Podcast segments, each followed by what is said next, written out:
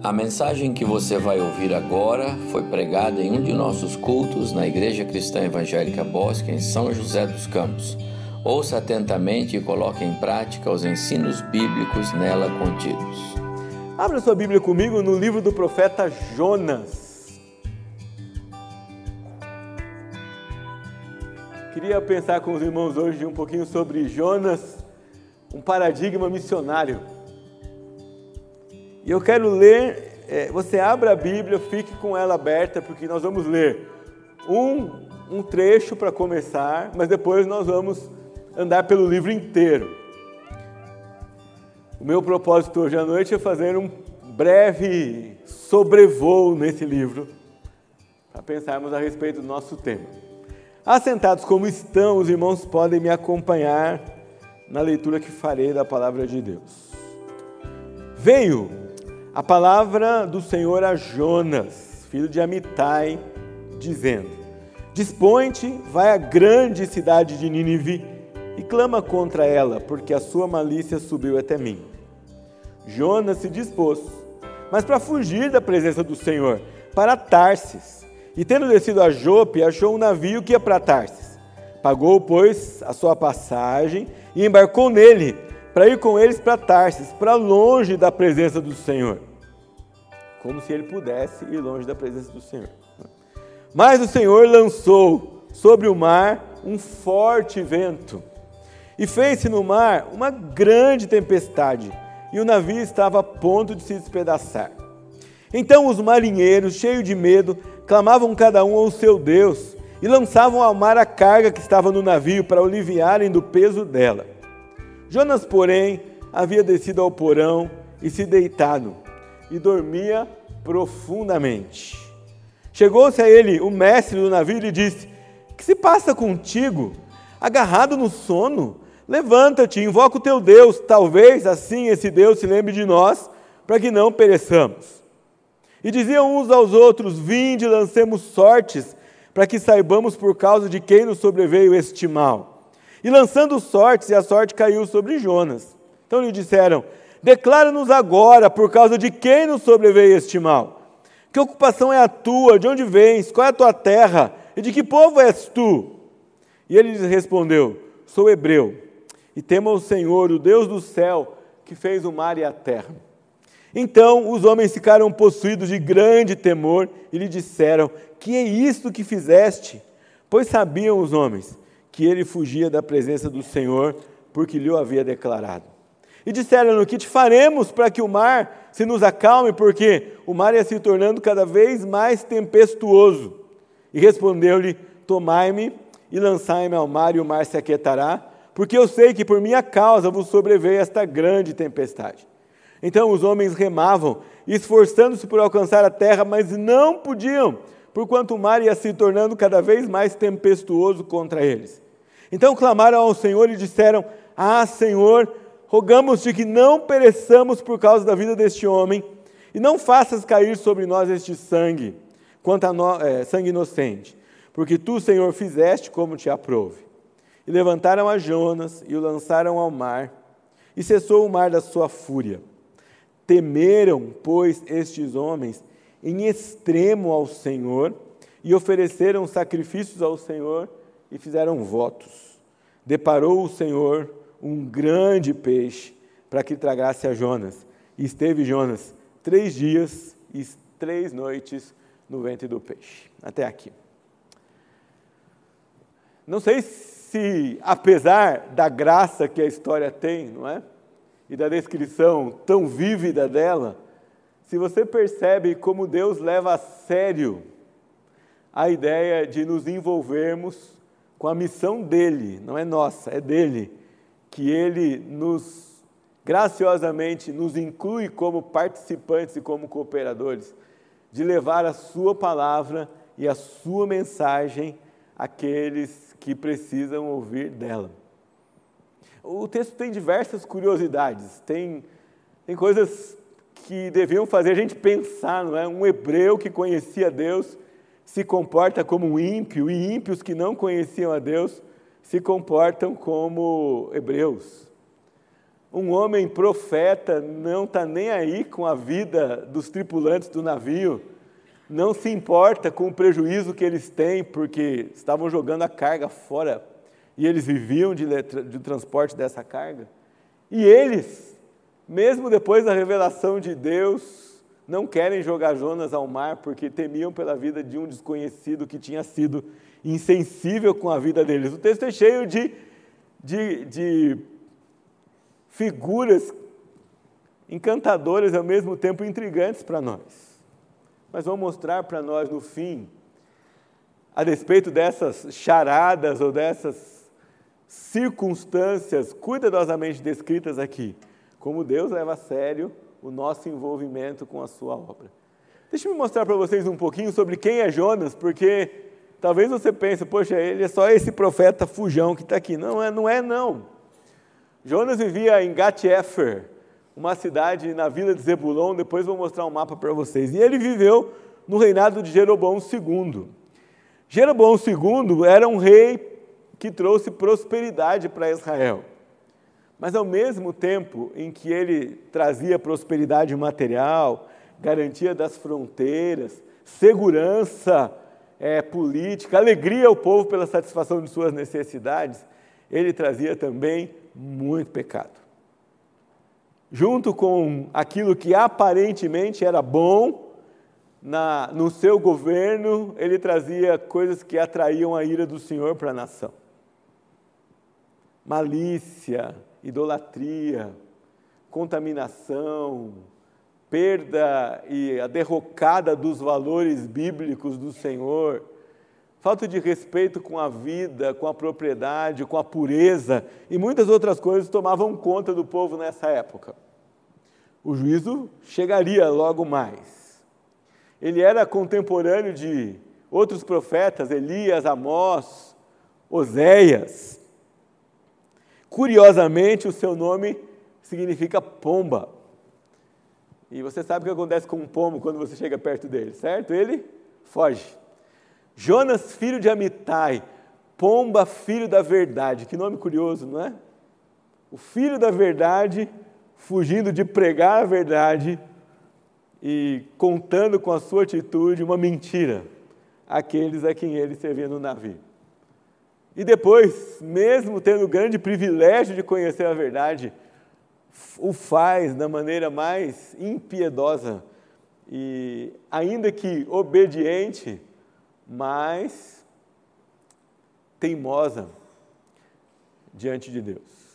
Abra sua Bíblia comigo em 2 Reis, capítulo 14. Você vai ver um pouquinho do que acontece com esse profeta. 2 Reis 14, a partir do versículo 23. Texto diz assim para nós: No 15 ano de Amazias, filho de Joás, rei de Judá, começou a reinar em Samaria Jeroboão, filho de Joás, rei de Israel, e reinou 41 anos. Devo lembrar aos irmãos que o reino do norte das dez tribos era o reino rebelde, o reino que tinha se desligado do povo. Fez o que era mal perante o Senhor. Jamais se apartou de nenhum dos pecados de Jeroboão, filho de Nebate, que fez pecar a Israel. Restabeleceu os limites de Israel, desde a entrada de Amate até o mar da planície, segundo a palavra do Senhor, Deus de Israel, a qual falara por intermédio de seu servo Jonas, filho de Amitai, o profeta, o qual era de Gat-Efer. Então Jonas já tinha pregado antes. Acontece que o primeiro sermão dele foi para Israel, um povo desobediente. E apesar de ter sido para Israel o povo de Deus desobediente, era um sermão com boa pinta, não é? Não era um sermão de condenação, era um sermão que as pessoas gostariam de ouvir. Jonas estava anunciando que as fronteiras outrora perdidas seriam restauradas. E muito curiosamente que essas fronteiras estão sendo restauradas sem arrependimento do povo. São restauradas por pura graça de Deus. Versículo 26, porque viu o Senhor que a aflição de Israel era amarga, porque não havia nem escravo, nem livre, nem quem socorresse a Israel. O rei era incapaz de socorrer Israel. O rei era incapaz de fazer qualquer coisa boa pelo povo, então Deus resolve fazer isso. Ainda não falaram o Senhor em apagar o nome de Israel de debaixo do céu, porém os livrou por intermédio de Jeroboão, filho de Jeoás. Esse é Jonas, um profeta na terra de Israel, um profeta com boa fama, profeta que prega a palavra de restauração e o povo experimenta. Qual profeta não gostaria ou não cuidaria da sua reputação nesse contexto? Eu preguei e Deus cumpriu. Eu preguei que nem aquilo que o rei conseguiria fazer, Deus faria, e Deus fez. Deus viu a aflição do povo.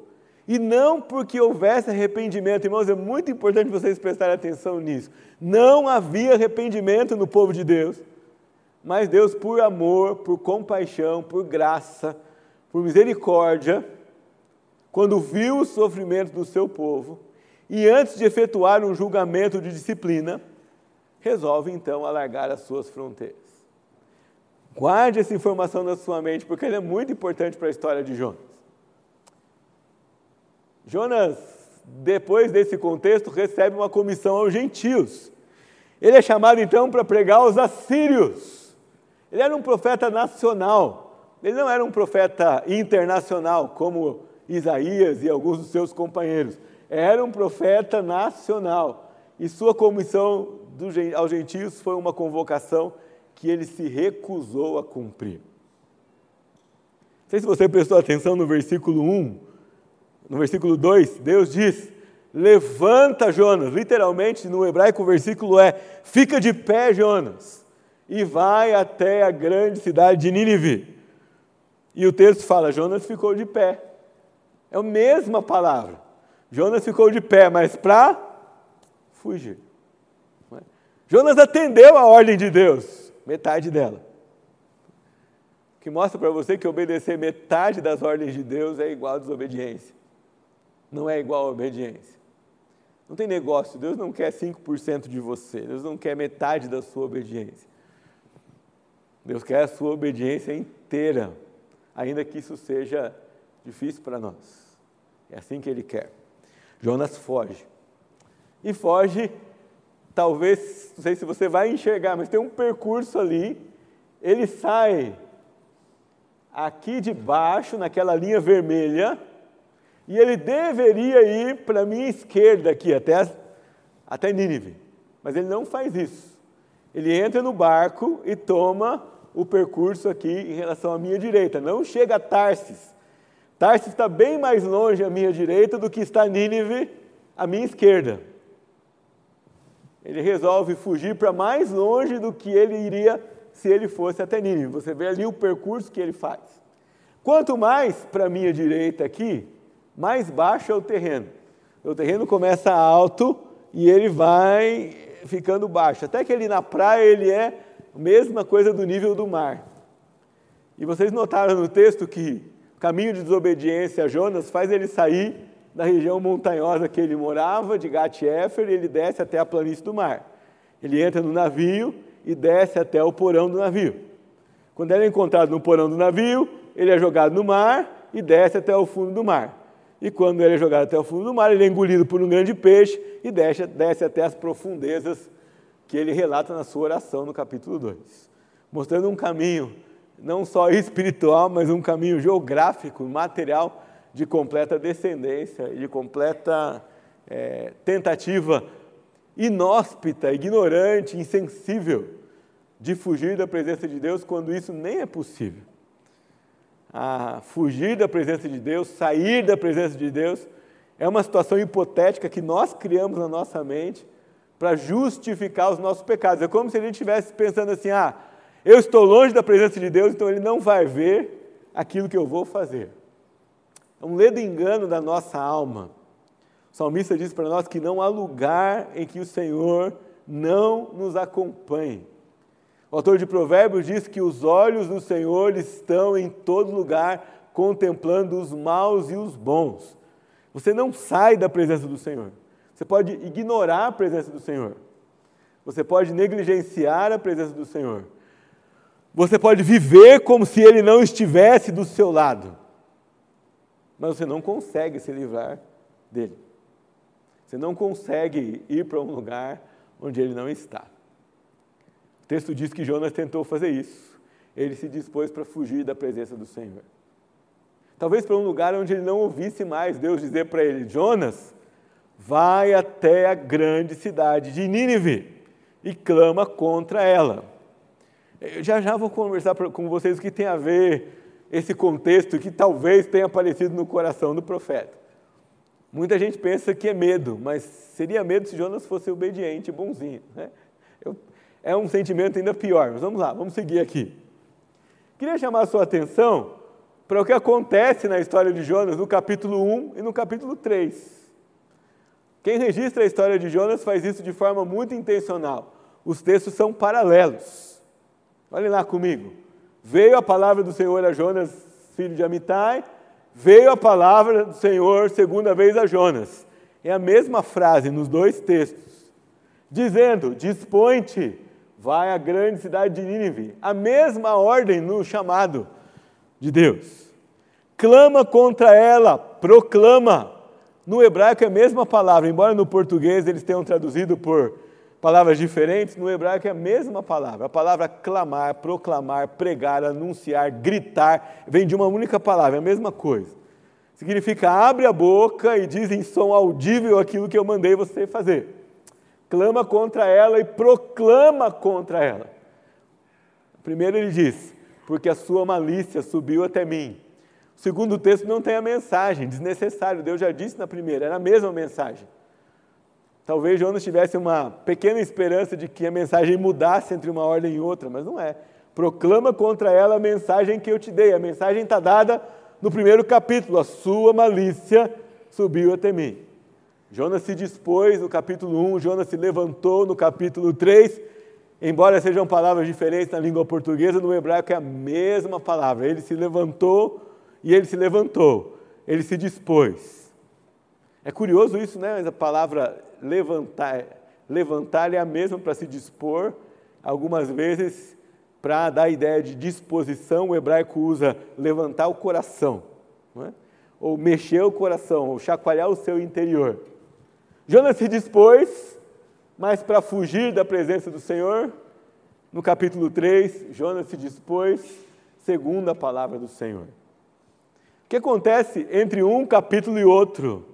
Jonas é engolido pelo, pelo grande peixe e passa lá três dias e três noites. Se você quer entender como Jonas se sentiu, você pode ler o capítulo 2 em casa. Nós não vamos ler o capítulo 2 aqui, mas você pode ler é, capítulo 2 em casa. Só queria ler para vocês o versículo 9.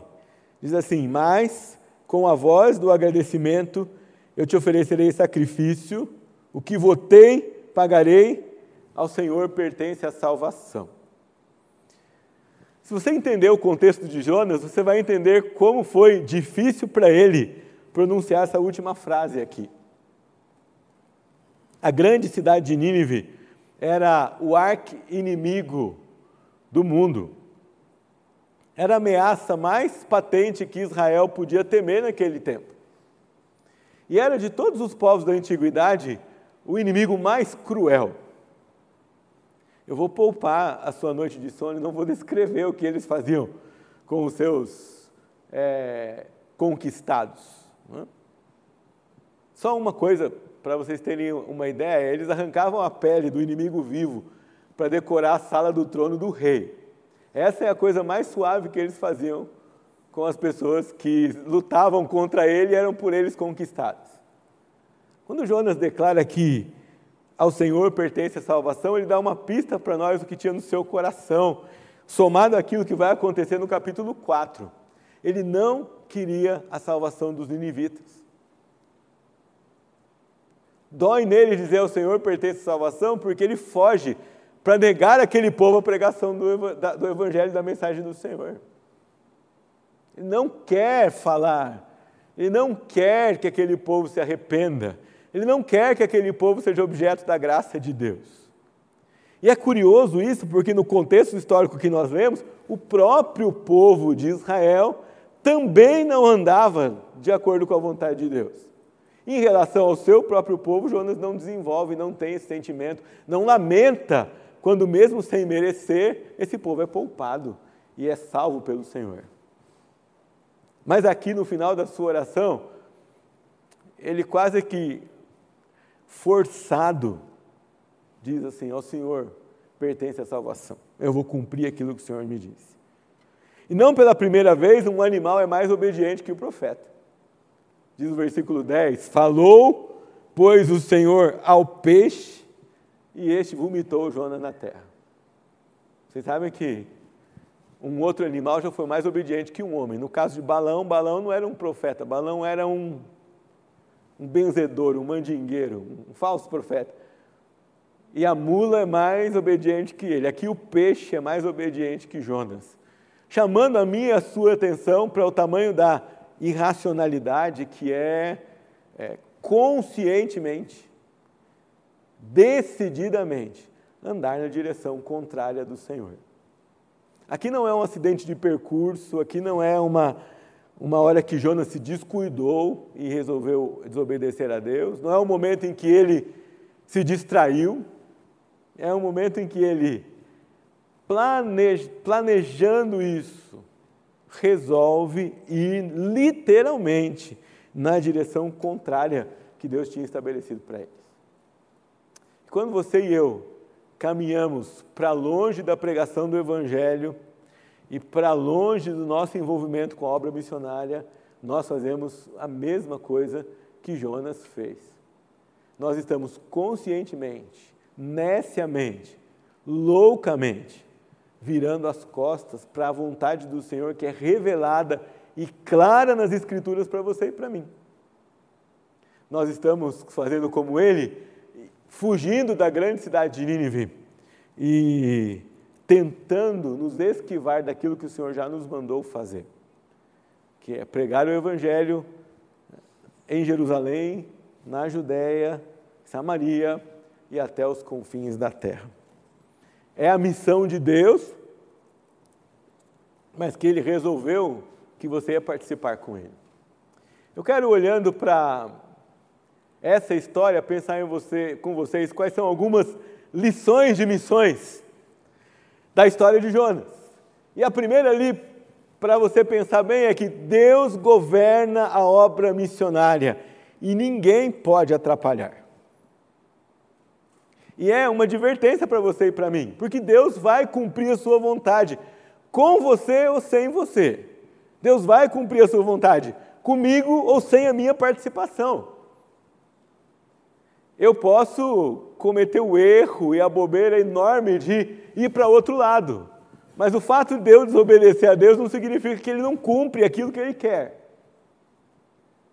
Aqui ele resolveu que ia trazer Jonas de volta, mas ele podia chamar outro profeta, ele podia levantar outra pessoa, ele podia fazer a sua obra de outro jeito. O fato é que Nínive não ficaria sem ouvir o Evangelho. Meu irmão, você e eu somos participantes, temos o privilégio, mas quem governa e controla a obra missionária é o Senhor Deus. E isso deve fazer você se sentir é, humilhado e humilde diante dele. Você não pode estragar os planos de Deus. Você não tem esse poder. A única pessoa prejudicada quando você anda fora dos planos de Deus é você mesmo e aqueles que são influenciados pela sua decisão ao seu redor. Mas aquilo que Deus diz que vai fazer, Ele vai fazer, Ele vai cumprir. Deus é quem governa a obra missionária simplesmente porque Ele controla as circunstâncias. Ele controla a tempestade, Ele controla o mar, Ele controla o ganho de peixe, Ele controla o coração de, uma, de um povo ímpio, Ele controla aquele que você olha e diz assim: esse nunca vai aceitar o Evangelho. Se ele quiser, ele vai. Nabucodonosor comeu grama antes de reconhecer que Deus era o Deus do universo. Outros reis não se dobraram diante do Senhor, mas aquele Deus disse: Ele vai fazer. Querendo não, ele vai se dobrar. Porque quem manda é Deus, quem controla é Deus. Ele controla todas essas circunstâncias. Jonas fugiu e não adiantou. Nesse caso, Deus tinha decidido, Jonas, é com você mesmo. Se você vai para o barco, eu mando a tempestade. Se você cai no mar, eu mando o peixe.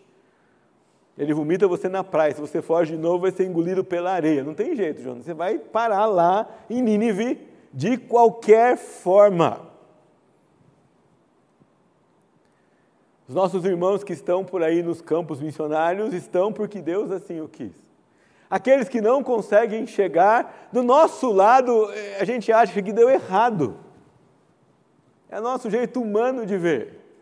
Mas nós cremos no Deus que gerencia a obra missionária.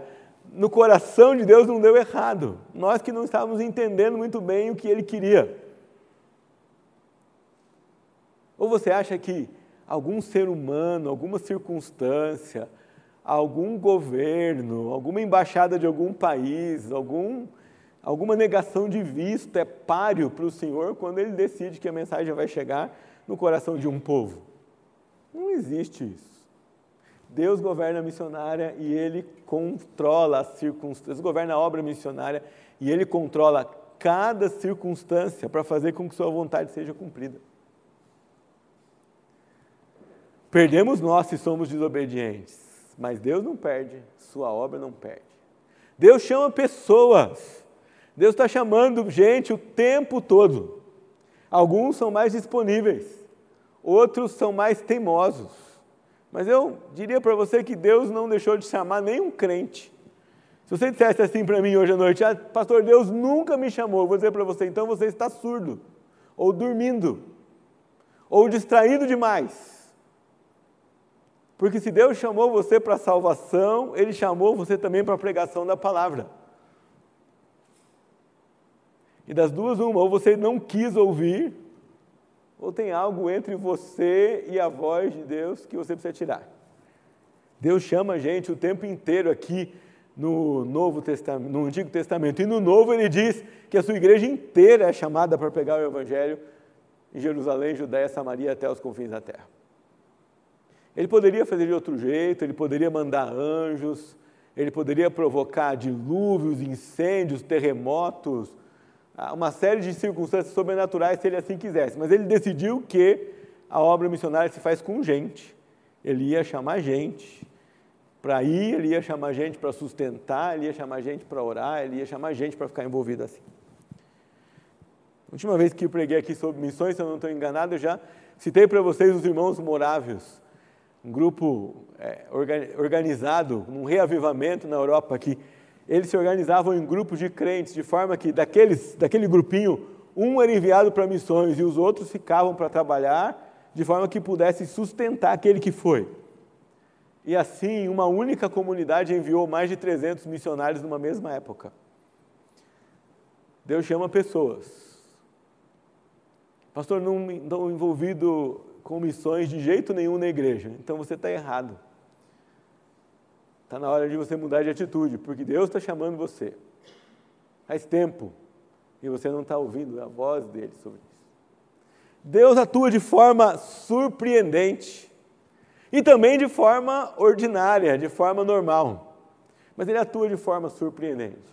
Com cada um dos missionários que você conversar com ele, quando eles estiverem aqui, você vai ouvir histórias sensacionais, não só de suprimento, mas também de conversão, da chegada da mensagem, de circunstâncias sobrenaturais, de recursos que não haviam quando Deus faz assim aparecer. No Ministério da Editora, a pastora Abimel e eu tivemos a oportunidade de experimentar um milímetro do que é essa vida é, no campo, de como que funciona, funciona isso lá, é, quando alguém sai daqui e vai pregar o Evangelho na obra missionária, seja aqui na África ou seja ali no, no interior do Brasil, é? onde quer que vá. Maurício também já experimentou, quer viajar para um lugar que a estrada acaba e a gente não imagina o que vem pela frente. 80 quilômetros levam quatro horas para chegar, não é? Como se você é, não imaginasse que isso era possível. Deus trabalha em circunstâncias extraordinárias. E quando ele faz assim, ganha quem prega e ganha quem ouve o Evangelho. Deus sempre alcança os resultados que ele quer, simplesmente porque os resultados da obra de Deus são dele. Você não vai encontrar nenhuma ordem na Bíblia assim, converta pessoas, transforme gente, mude as pessoas. Não tem. Não tem essa ordem para você, você não pode fazer isso. Eu não posso fazer isso. A ordem que tem é entrega a minha mensagem para as pessoas. O resto ele vai fazer. É trabalho dele. É papel dele. Me lembro de um treinamento de evangelismo que a frase final era assim: você vai pregar a mensagem do evangelho, deixando os resultados com o Senhor. Poxa, passei o mês inteiro falando de Cristo e ninguém disse para mim: sim, eu quero, eu entendi a salvação. Não tem problema, não é seu papel esse. Não quer dizer que sua evangelização não deu certo. Não quer dizer que sua pregação do Evangelho não foi bem sucedida. Ser bem sucedido na pregação do Evangelho é obedecer a ordem de pregar o Evangelho. Se você fez isso, está tudo certo. É assim que é para acontecer. Os resultados não são problema seu. Vocês vão ver aqui daqui a pouco, vou lembrar vocês na história de Jonas, que mesmo tão teimoso assim, ele tem um resultado extraordinário. Qualquer um de nós que prega a palavra de Deus queria ter uma experiência assim, pregar um sermão de uma frase só e ter a cidade inteira aos pés de Cristo. Quem não queria isso? Mas tem outros exemplos.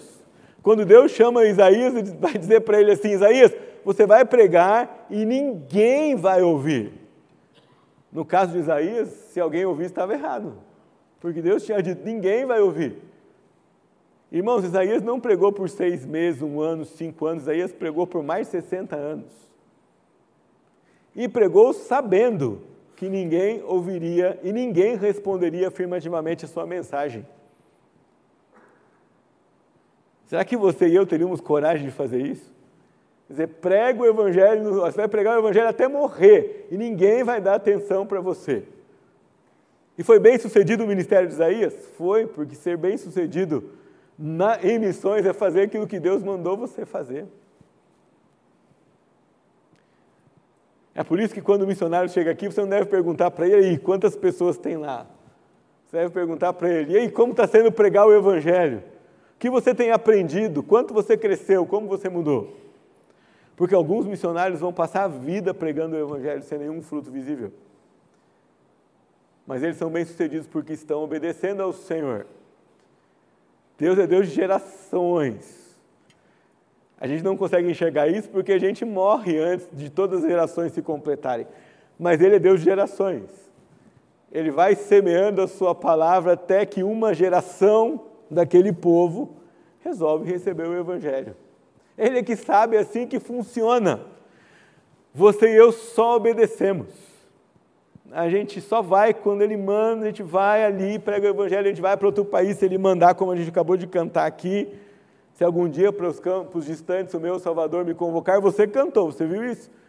Você disse: Eu responderei confiante, eis-me aqui para trabalhar. Independente de qual campo distante for, eu vou.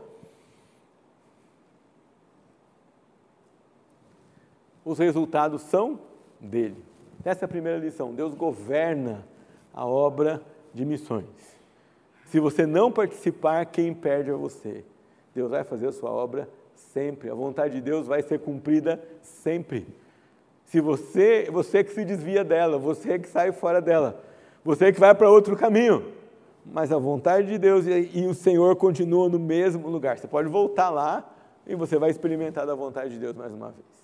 Segunda lição que nós temos de missões nós participamos ou não da obra missionária. Jonas, num primeiro momento, foge, vai embora. Foge diametralmente, opostamente à palavra do Senhor, completamente contrário. E nessa viagem de Jonas, algumas coisas surpreendentes acontecem. Lembra que sempre Deus cumpre a sua vontade? Quem é que conhece a Deus no meio da desobediência de Jonas? Os marinheiros. Cada um adorava o seu Deus, diz o texto. Eles eram idólatras. Eles não confiavam no Deus de Israel. Eles estavam buscando a solução da sua vida e da sua embarcação em deuses diferentes. Não era nem um Deus só para todos os marinheiros. Eram diferentes deuses para cada um deles. E aí resolve, é, resolvem acordar o homem que conhecia o único Deus verdadeiro. É engraçada essa história, porque aquele que conhecia o Deus verdadeiro estava dormindo. Você pode pensar assim, ai que homem de fé, né? No meio da tempestade, dorme um sono tranquilo. Mas na verdade ele dormia o sono da culpa, o sono da negligência, o sono da desobediência tão letárgico que ele era incapaz de se pronunciar para salvar a vida dos outros. Acorda, o que, que você está fazendo? Até o ponto que não tem mais como fugir, ele fala: sou eu o culpado, é o meu Deus que está fazendo isso. E aqueles homens então testemunhando o poder de Deus no meio da tempestade, ah, com temor no coração. Eu já mencionei isso, mas vale a pena relembrar. Jonas não tinha nenhum temor pela vida, pela vida daqueles marinheiros. Ele também não estava se importando em morrer, contanto que ele não tivesse que pregar o evangelho aos ninivitas. Melhor morrer do que pregar o evangelho àquele povo que não merece salvação. O que torna o profeta mais insensível ainda é que ele nem, nem se importou com a vida dos marinheiros também. A ponto de tomar a iniciativa de dizer: Eu vou pular porque vocês estão nessa fria aqui por causa de mim. Mas no meio disso tudo, os marinheiros fazem votos ao Senhor, e diz o texto no versículo 16, nós lemos: temeram, e não temeram um pouco. Vou ler de novo para você prestar atenção nisso. Temeram, pois, estes homens em extremo ao Senhor. Não é que simplesmente temeram, simplesmente conheceram. Temeram em extremo e ofereceram sacrifícios e fizeram votos. A vontade do Senhor e sua obra não podem ser frustradas nem pela nossa desobediência. Jonas, a caminho da disciplina e da longura do Senhor Deus, faz a vontade de Deus ao salvar pessoas a quem ele queria alcançar com a sua mensagem. Deus chamou você, Deus dá oportunidade para você. Você disser assim para mim, pastor, eu não tenho oportunidade de falar o Evangelho, eu tenho que repetir, então você está cego e surdo e insensível, porque ele dá a oportunidade para você. Tem gente ao seu redor que não ouve, não conhece o Evangelho de Jesus. No mínimo, o caixa da farmácia, do supermercado, o atendente de algum comércio que você vai. Você não pode dizer que você não tem oportunidade de falar de Cristo. Você tem, tem alguém ali, ele te dá.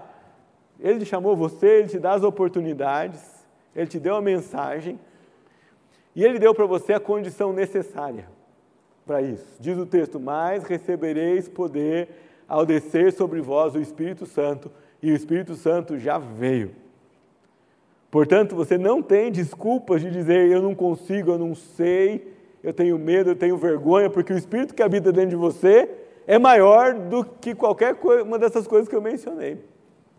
E se você estiver cheio dele, pleno dele, não tem medo, vergonha, é, timidez ou ignorância que possa segurar você. Você vai falar do Evangelho. Nós participamos ou não da obra missionária e Deus não perde com isso, mas você perde. Você perde as bênçãos, você perde a alegria. Talvez você perde, perde a chance de andar livremente, vai parar na barriga do peixe. Né? Não sei que peixe que Deus pode trazer para engolir você, mas algumas provações, algumas privações, alguns sonhos frustrados, algumas lutas desnecessárias tomam conta da nossa vida por causa da nossa desobediência. Nem toda provação, nem toda doença, nem toda situação difícil é fruto de desobediência. Mas é certo que algumas dessas coisas podem abater a nossa vida porque nós somos desobedientes. Alguns peixes são ordenados ao Senhor, pelo Senhor, para nos engolir, porque nós estamos longe dele e ele quer nos vomitar no lugar que nós ouçamos de novo a sua voz. Terceira e última lição: missões é para a glória de Deus. A gente precisa perguntar ao final de um projeto ministerial ou de um projeto missionário, se ele deu certo, A pergunta que eu sempre vou fazer para quem está conversando comigo é: quem apareceu? Nós louvamos a Deus pela vida do missionário, nós o sustentamos, nós o abraçamos, nós reconhecemos o que ele faz, mas quem tem que brilhar no final das contas é o Senhor nosso Deus. Quem tem que ser visto é o Senhor nosso Deus. Significa que quando as pessoas olham aqui para a vida dessa igreja e veem a obra missionária aqui, eles precisam glorificar Deus, esse tem que ser o resultado.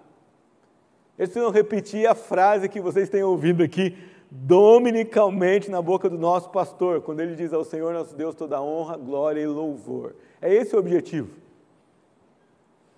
Você não precisa aparecer, eu não preciso aparecer.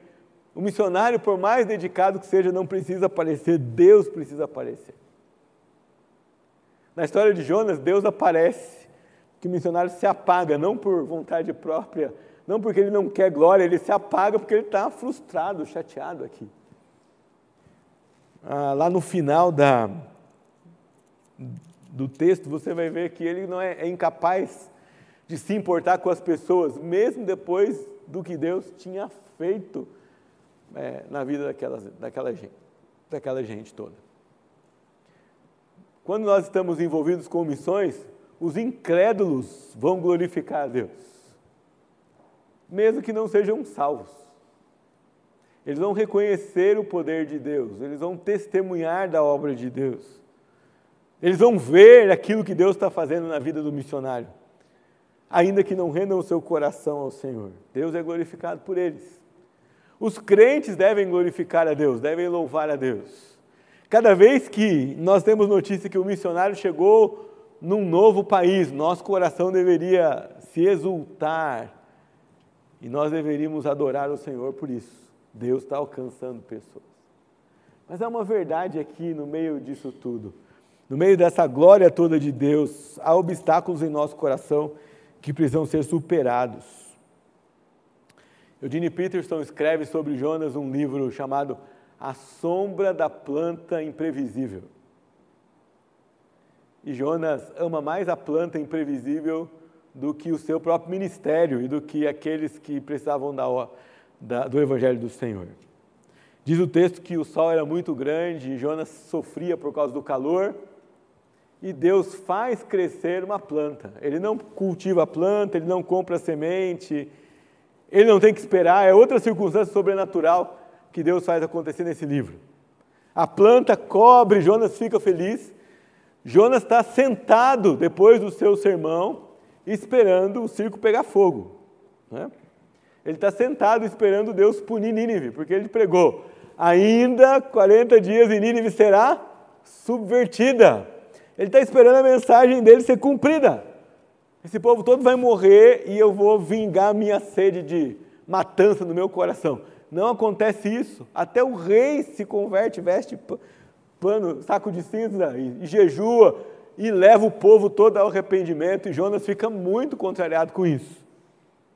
O que segue é que Deus manda um verme que coma, come a planta, está vendo? Planta imprevisível. Jonas não sabia que a planta ia nascer. Quando ela nasce, ele ama tanto a planta, mas ele esquece que as coisas imprevisíveis, do jeito que elas aparecem, elas também desaparecem. Ele fica mais alegre à sombra da planta imprevisível do que a sombra do Deus que salvou uma cidade inteira por causa do seu sermão, a despeito da sua estupidez. Eu temo que de vez em quando nós estamos muito felizes à sombra de plantas imprevisíveis, mais felizes do que os resultados que o Senhor faz no meio do seu povo, no meio da sua obra. O conforto, o bom emprego, o bom salário. Às vezes uma promoção tira de você a oportunidade de servir ao Senhor, porque ela ocupa tanto seu tempo que você não tem mais tempo de fazer nada para Deus, nem na igreja, nem fora dela. É uma planta imprevisível, do jeito que vai e vem. Às vezes Deus livra a gente de uma planta imprevisível, a gente não sabe, não é?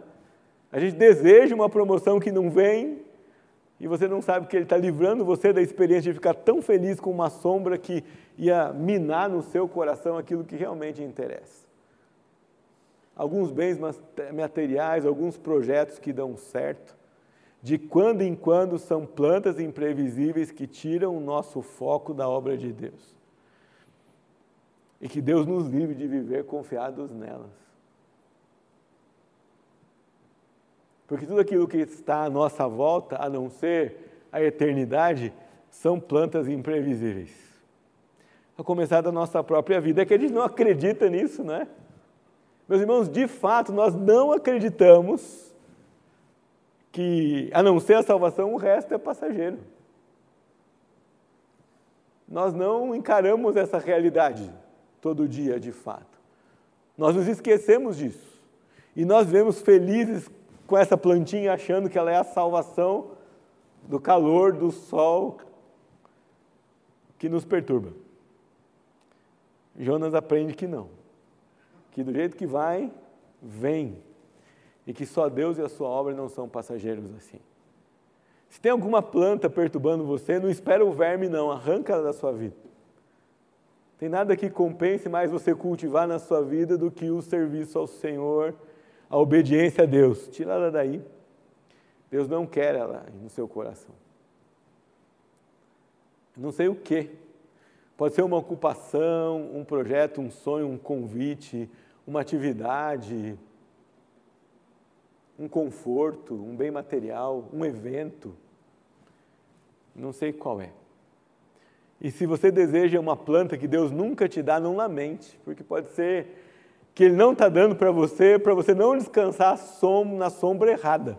O salmista diz que ele descansa à sombra do onipotente. Qualquer outra sombra é errada, é pecaminosa e leva a gente para longe do Senhor. Algumas coisas no nosso coração nos impedem de fazer a obra de Deus. E há um último aspecto sempre que você vai lembrar. O desafio, enquanto Cristo não levar a sua igreja embora, o desafio é sempre, é permanente. Nós não vamos ouvir um dia assim, acabou, ó, a missão está cumprida. Nós vamos ouvir assim, vocês vão, vocês vão ter um descanso aqui por um breve tempo, porque aqui embaixo as coisas vão continuar correndo. A luta aqui vai ser ainda mais dura. Depois nós voltaremos com Cristo para a consumação final. Mas o desafio é permanente a necessidade sempre vai ser maior. Nós sempre precisaremos rogar por obreiros para a seara. Essa é a verdade.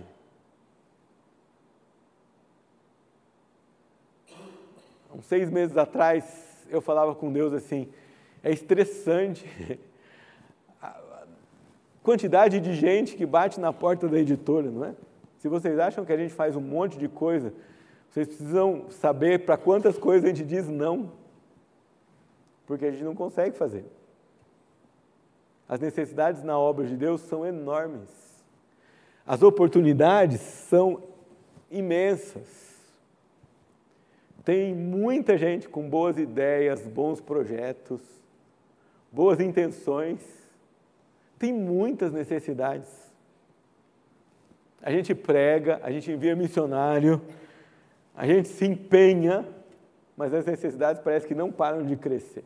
Tenho certeza que o pastor Evaldo recebe aqui também, quase que, se não semanalmente, diariamente, cartas, e-mails, visitas, dizendo: Olha, eu tenho um projeto e eu queria a participação dessa igreja. Vai ser sempre assim, meus irmãos. Tem sempre uma grande cidade de Nínive que vai precisar ouvir o Evangelho. Sempre e nós nunca podemos descansar. Isso é bom, sabe por quê? Isso coloca você e eu dependentes de quem nós devemos depender. Nós dependemos de Deus. Ele gerencia. A gente não pode ficar satisfeito, né? A gente tem que viver inquieto, tem que viver inquieto com essa ideia. Tem que viver é, é, compelido com a, o pedido do varão macedônico, passa a Macedônia e ajuda-nos. Tem que ser perturbador dizer não, não pode ser uma coisa legal e boa, né? A gente fica com o coração apertado de ver tudo o que acontece e a gente não consegue participar em termos da obra missionária do Senhor. Precisa manter o nosso coração inquieto, perturbado, desassossegado. Porque se a gente ficar assim, nós vamos pregar o Evangelho, nós vamos orar, nós não vamos ficar satisfeitos com aquilo que temos, nós vamos buscar ao Senhor, vamos obedecer. Ele diz para nós: rogai por trabalhadores da sua seara, porque os trabalhadores são poucos. Ele diz para nós: cada um contribua. Ele diz para nós que nós devemos ir e pregar o Evangelho. Está dito, você não precisa ouvir, está falado já, está aqui na palavra de Deus.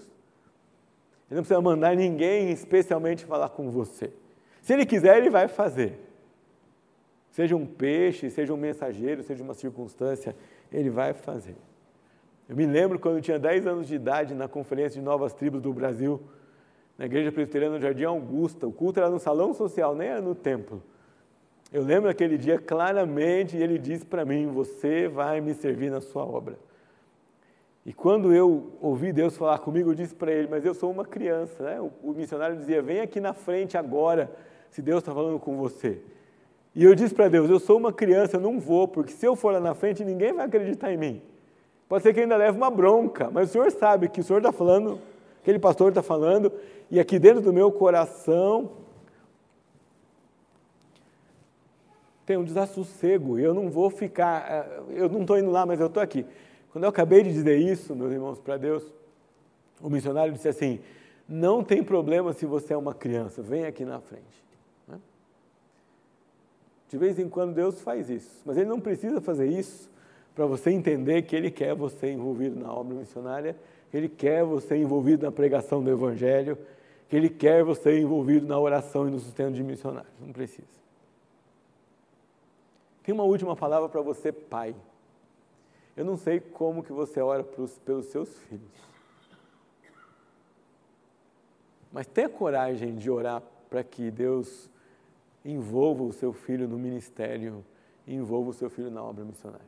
Você assim, pastor, mas é uma vida de sofrimento, de privação, de muita fé. Eu não, eu queria que meu filho escolhesse uma carreira super super linda e tivesse aí do bom e do melhor no mundo. Preciso dizer para você que a alegria que ele vai experimentar servindo ao Senhor e cumprindo a obediência a Deus, independente das circunstâncias que o cercarem, vai ser maior do que qualquer outra coisa que ele possa experimentar nessa vida. Tenha coragem de fazer isso. Tenha coragem de olhar para o seu filho e pensar nele como um missionário, como um pastor, como alguém que resolve servir ao Senhor. E mesmo se ele decidir que será um profissional de qualquer outra área, que seja um profissional consagrado. Deseje isso. Trabalhe para isso. Ore para isso. Peça a Deus, eu não quero, Senhor, um filho menos do que alguém que vive para pregar o Senhor. Pode até ser um empresário, pode ser um comerciante, pode ser o que for. Mas ele não vive para essa vida, ele vive para o Senhor, usando aquilo que ele tem e que ele é para isso. Lições que nós aprendemos aqui, o desafio permanece sempre. Aquela geração toda se arrependeu e Jonas não se arrependeu. O livro termina com uma bronca. Deus diz para ele: Você tem compaixão da planta que não custou nada para você, que você não trabalhou, não fez crescer, que nasceu de manhã e de noite pereceu, e eu não vou ter compaixão da cidade de Nive, em que lá há mais de 120 mil pessoas que não sabem discernir entre a mão direita e a mão esquerda, e também muitos animais. Jonas, como é que eu não vou ter compaixão da grande cidade de Nínive? E como é que você consegue, Jonas, ter compaixão de uma planta e não consegue ter compaixão de pessoas? E como que às vezes nós também não conseguimos ter compaixão de pessoas? Parece que ficou comum, né? Ah, quem não tem Cristo vai para o inferno mesmo, é assim que é. Eu vou para o céu e pronto. Mas não podia ser comum assim. Tinha que doer na, no nosso coração, como dói no coração de Deus. Tinha que produzir em nós graça, misericórdia, como Deus produz Ele mesmo em seu coração. A gente não podia ser assim. Queira Deus, nós não ouçamos dele um dia. Você teve compaixão de si mesmo, você teve cuidado das suas coisas, mas você não cuidou daqueles que precisam ouvir da palavra do Senhor, você não se importou com eles.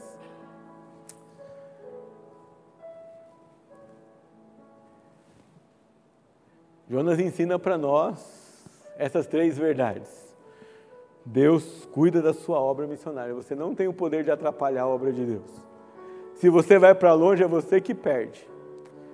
Embora Deus faça assim, ele escolheu que ia fazer isso por meio de gente, por meio de pessoas.